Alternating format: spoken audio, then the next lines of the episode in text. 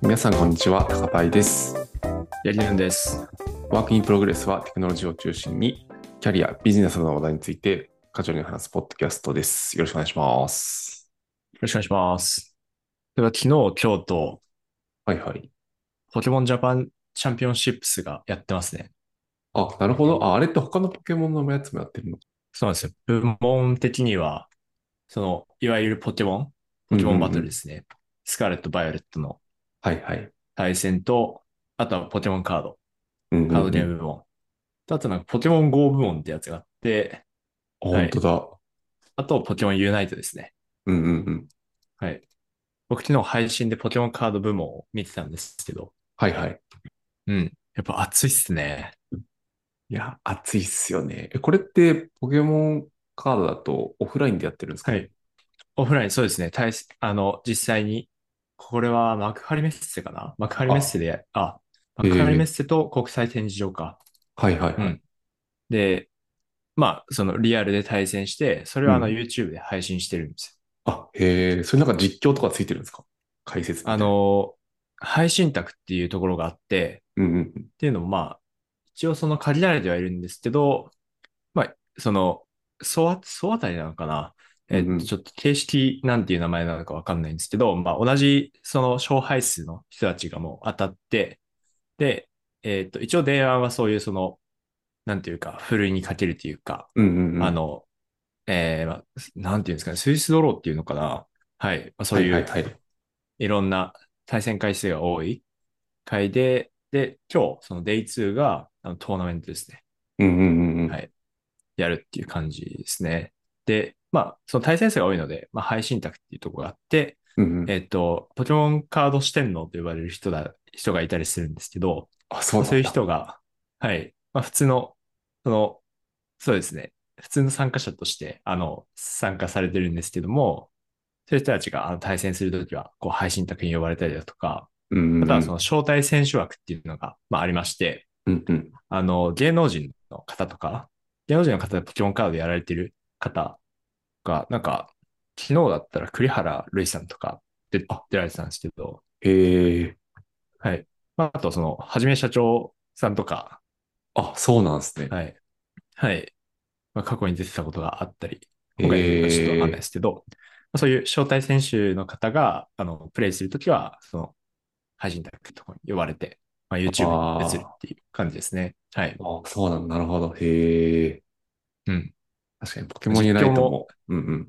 はいはい。あ、ポケモンユナイトはユナイどトうでもすかそ、そう、配信卓みたいな感じで、うん卓があって、それが実況される感じなんで、その辺は似てる感じなんだなと思いました。うん昨日見てましたか昨日は、なんか、ポケユナって、今日がなんか本、本戦というか、昨日はなんはか、い。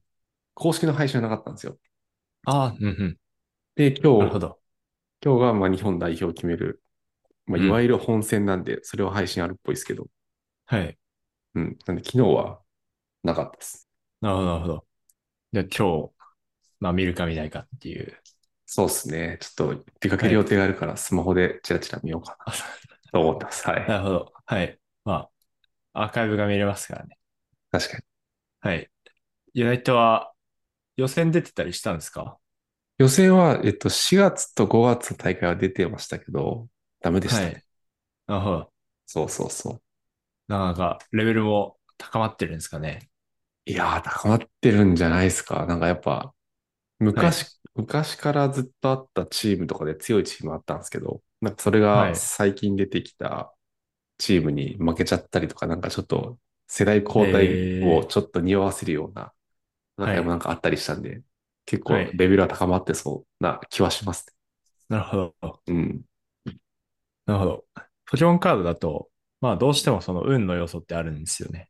はいはいはい。はい。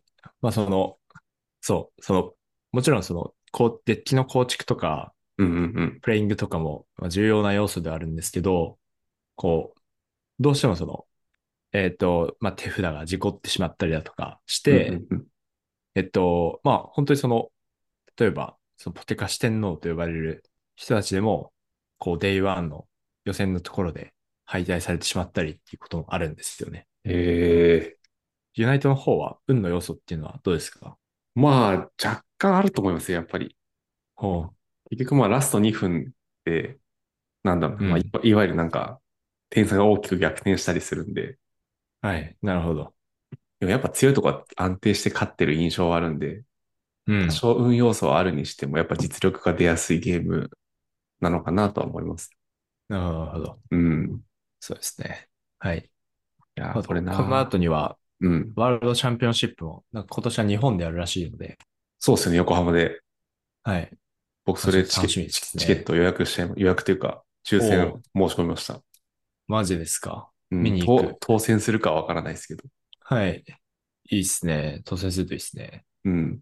はい。なかなかないですからね、あんまり。ないですよね。しかもこれ2000円なんですよ。3日間で。安いな。 安いっすよね。そうそうそう。いや別に3日間全部行かなくても、1日行くにしてもはい2000円だったらまあいいかと思って。うん。確かに。はい。はい。あ、全然話が変わっちゃうんですけど、はい。最近気になるニュースありまして、と、それがですね、と、AI、あ、そうです。ディープマインドが AI で人間が考案した相当アルゴリズムよりも優秀なアルゴリズムを発見したっていう、あー、記ニ事ューが出てまスししたて、確かにニュースで見た気がする。はい。これ、やばいなって結構、結構やばいなって思いましこれ、すごいっすよね。だって相当アルゴリズムなんて、えらい前からある気がするけど、ここに来て新しく出てく る。た。うん。そうですね。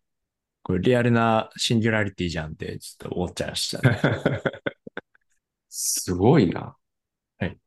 一応、ペーパーかなはい。ペーパーなのかわかんないですが、はい。その、ネイチャーってところに投稿された、うんうん。多分公式、公式ですね、の文章も見れるんで、はい。興味ある方見ていただいて、いただければと思うんですけど、うんうん。まあ、これやっぱすごいですね。その、まあ、将棋の世界でも、こう、あ、将棋のプロが AI と対戦して、でその中で AI から新しい手をこう学習するみたいなうんうんうんうん。ことがあるように、その、まあ、クリエイティブのところまで、こう、解きやすい問題だったら、まあ、もう解いちゃうんだなっていうのを、うーん。僕は、はい、衝撃でしたね。確かになう。んすごいな。はい。ちょっと概要欄にリンクを貼っておくので、気になる方はぜひ見てみてください。はい。はい。ではではでは、今日のメイントピックの方に行きますか。はい。はい。今日はですね、えーっと、ブログ記事の紹介で、Rose of UX at Netflix Follow っていう、ちょっとツイッターでも話題になっていたかもしれないものをざっくり紹介しようかなと思ってます。よろしくお願いします。はい。まあこれ、直訳すると多分 Netflix が守ってる UX の法則みたいなタイトルになると思うんですけど、うんこれなんか中見てもらうと、9個ぐらいなんかその、まあ Netflix のアプリかなで、その、こういう法則を守って開発されてるよみたいなことが書かれている記事になってます。うん。うん。でなんか僕、こう、こうこういうなん、なんていうんですかね、UX の、まあ、法則というか、なんとなく大事なんだろうなと思いつつ、ちゃんといろいろ名前がついてるのは初めて知ったんで、なんか面白かったです。ほうほう。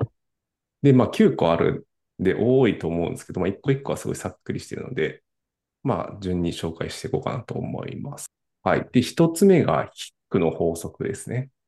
はい。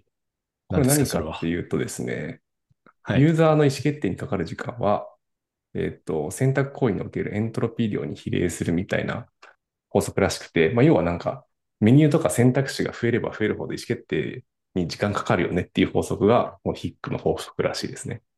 ほうほうんうん。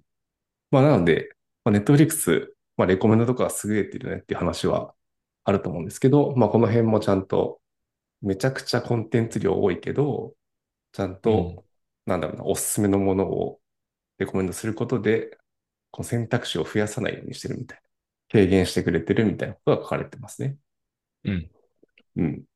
まあ、これは確かに、レコメンドとかまさに生きてる事例なのかなと思ってますと。はい。はい。じゃあ、二つ目。次はですね、フィッツの法則ですね。これはご存知ですかいや、全然わからないです。わからないですよね。これはですね、えーっと、要はなんか、ブラウザでこう、いろんなウェブサービスをこう、回遊してるときに、まあ、マウスとか、まあ、いわゆるその入力装置を使って、ものを指し示すときにかかる時間を計測するモモデルはい。みたいなものらしくて、まあ、要はなんか、使いやすいボタンとかが使いやすいところにあるよねっていううんこ。とらしいです。なるほど。うん。まあ直感的には、そうだよねっていうほどの名前がついてるんですね。そうらしいです、らしいです。 でもなんかネットフリックスだと、まあ、全部の要素が親指が届く範囲にある。だからスマホとかだと、上の方って届かないと思うんですけど、親指そのままだと。届かないとまあ届きづらいか。でもちゃんと全ての要素が親指が届く範囲に置いてますよってことが書かれてます。なるほど。うん。これがフィッツの法則らしいですね。はい。はい。で、次がですね、ドハティ・スレショルドって書いてある、まあ、ドハティの式一とかな。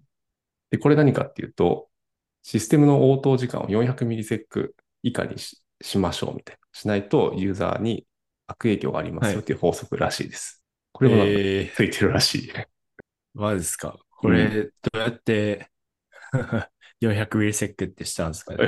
どうなんですかね。はい。多分調べたらなんか、それっぽい文献出てくるのかな。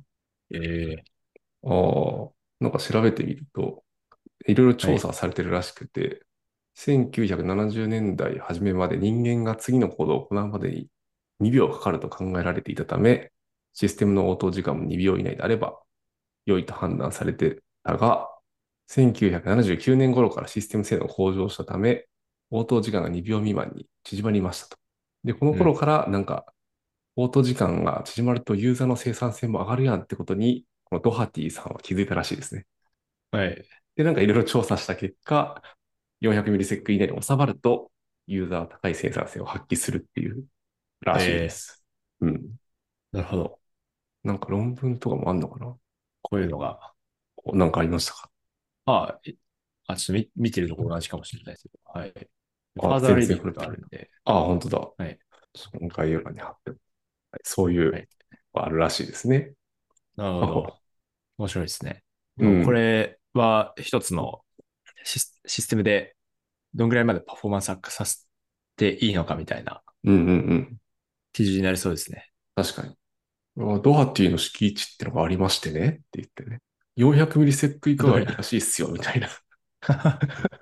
でもなんかまあ、このブログ記事だと、まあ、ネットフリックスは、まあもちろんこの400ミリセック以下に抑えようとしつつも、まあなんかそのローディングしてますよっていう UI とか、それこそなんかプログレスバーみたいなもので、まあ、ちょっと中断しちゃっても、動いてますせ的な情報をちゃんと提供してますよねってことが書かれてますね。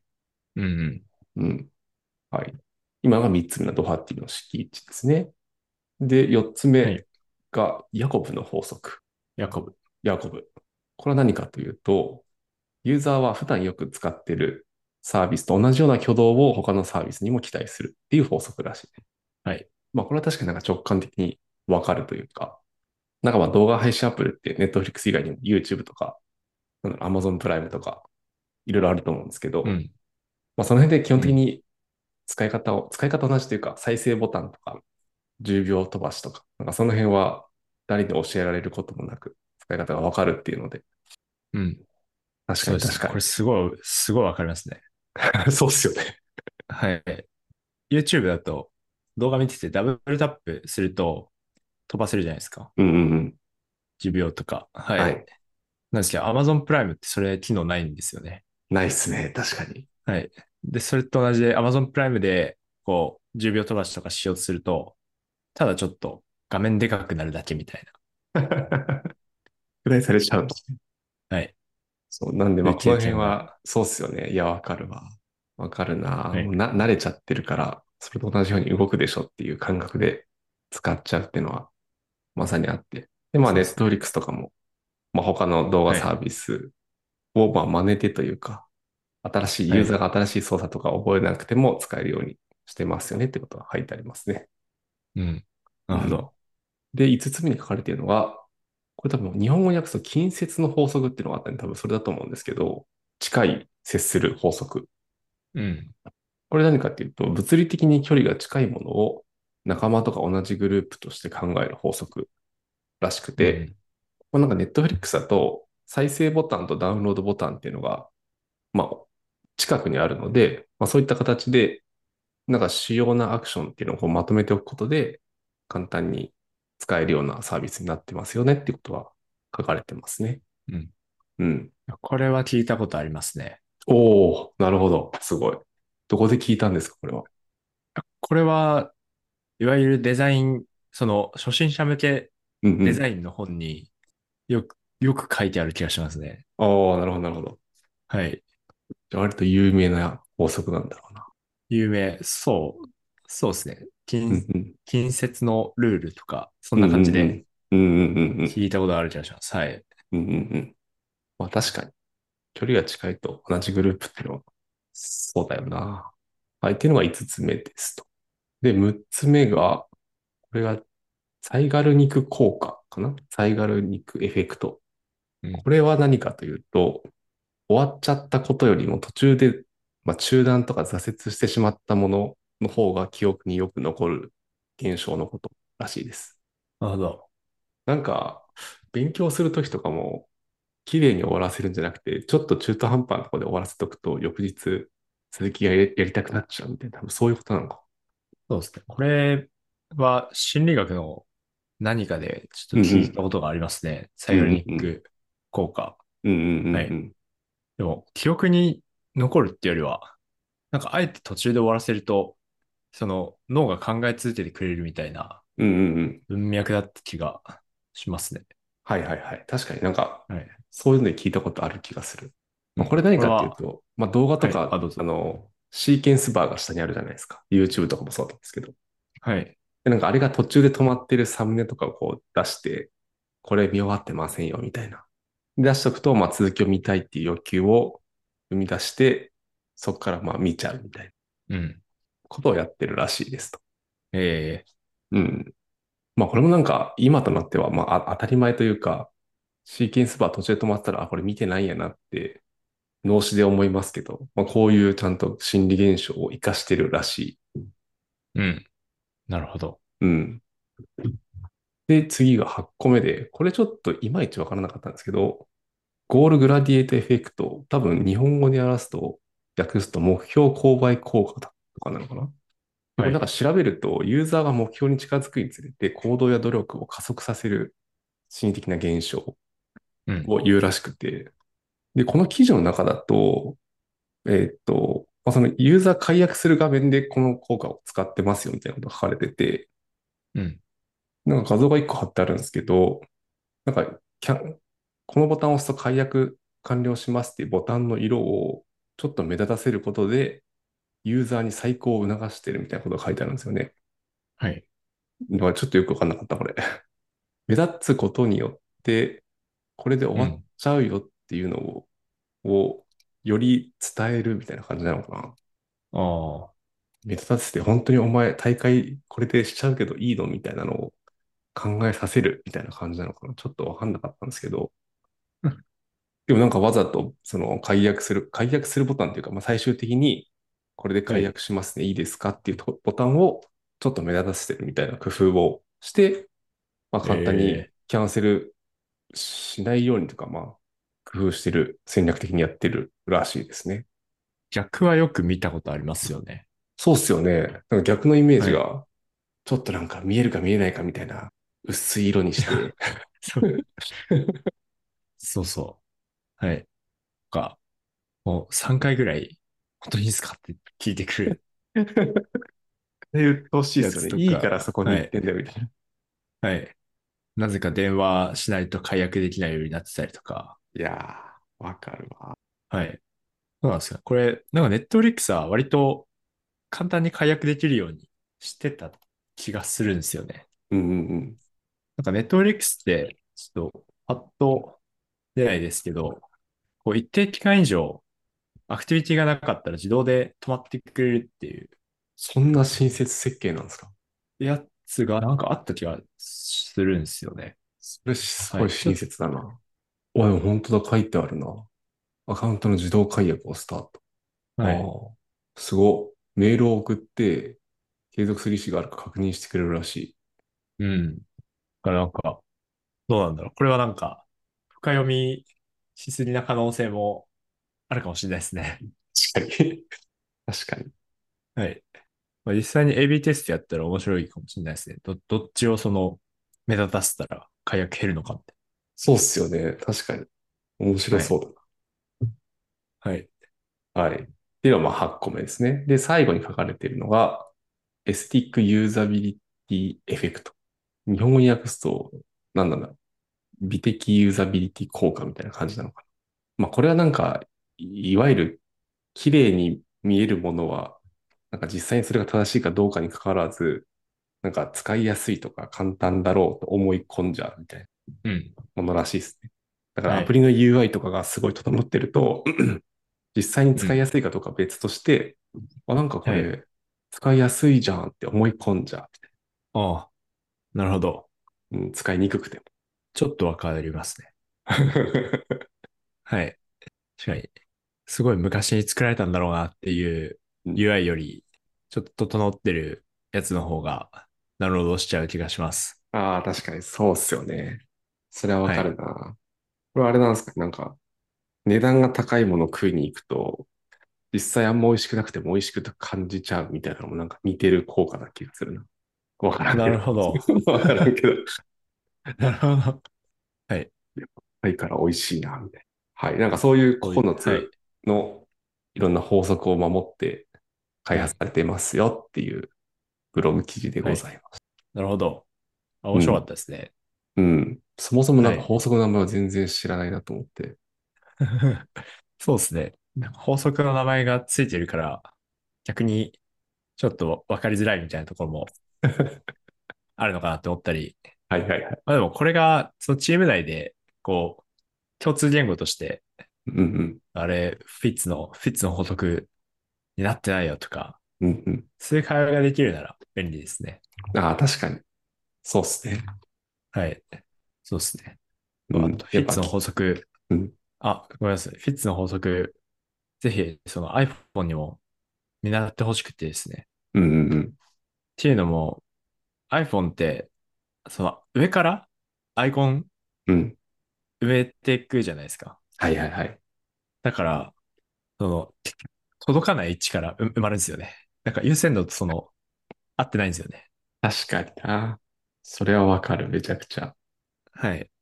なので、こう無理やり、でっかいウィジェット作って、あ、僕もそそうのして下まのす方ね。にうん。はい。や、僕もやってるんですけど、いや、これ、あの、Google の Pixel 使った時期があって、そっちは、あの、どこでも、その、自由な位置にアイコンを配置できるので、あ、そうなんですね。はい。ええぜひ、Apple さんにもちょっとフィッツローし、 まあちょっと確かに。従っていただいて、はい。そそうですね。フィッツロうですね。ドックちょっと4つじゃ少ないので、はい。ー。ね、やってほしいですね。はいい。や、やってほしいな。確かにこういうの、なんか共通言語で語れると便利になりそうですよね。そうですね。はい。じゃあこ今日、のはい。かうん。方は、他のアプリの同じような記事を出されてるんですね。下のあ、方なんに。か確かにはい。いくつか書いてそうですね。はい。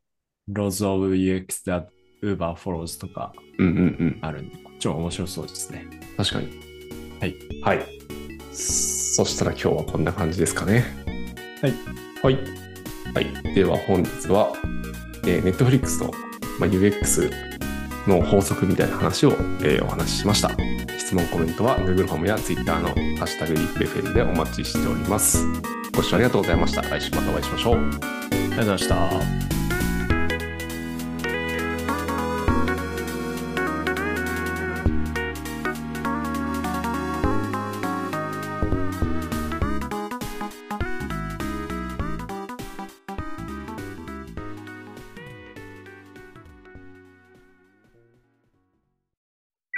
And now, a short commercial break. エンジニアの採用にお困りではないですか候補者とのマッチ率を高めたい、辞退率を下げたいという課題がある場合、ポッドキャストの活用がおすすめです。音声だからこそ伝えられる深い情報で、候補者の興味・関心を高めることができます。ピトプでは企業の採用広報に役立つポッドキャスト作りをサポートしています。気になる方はカタカナでピートパと検索し、X またはホームページのお問い合わせよりご連絡ください。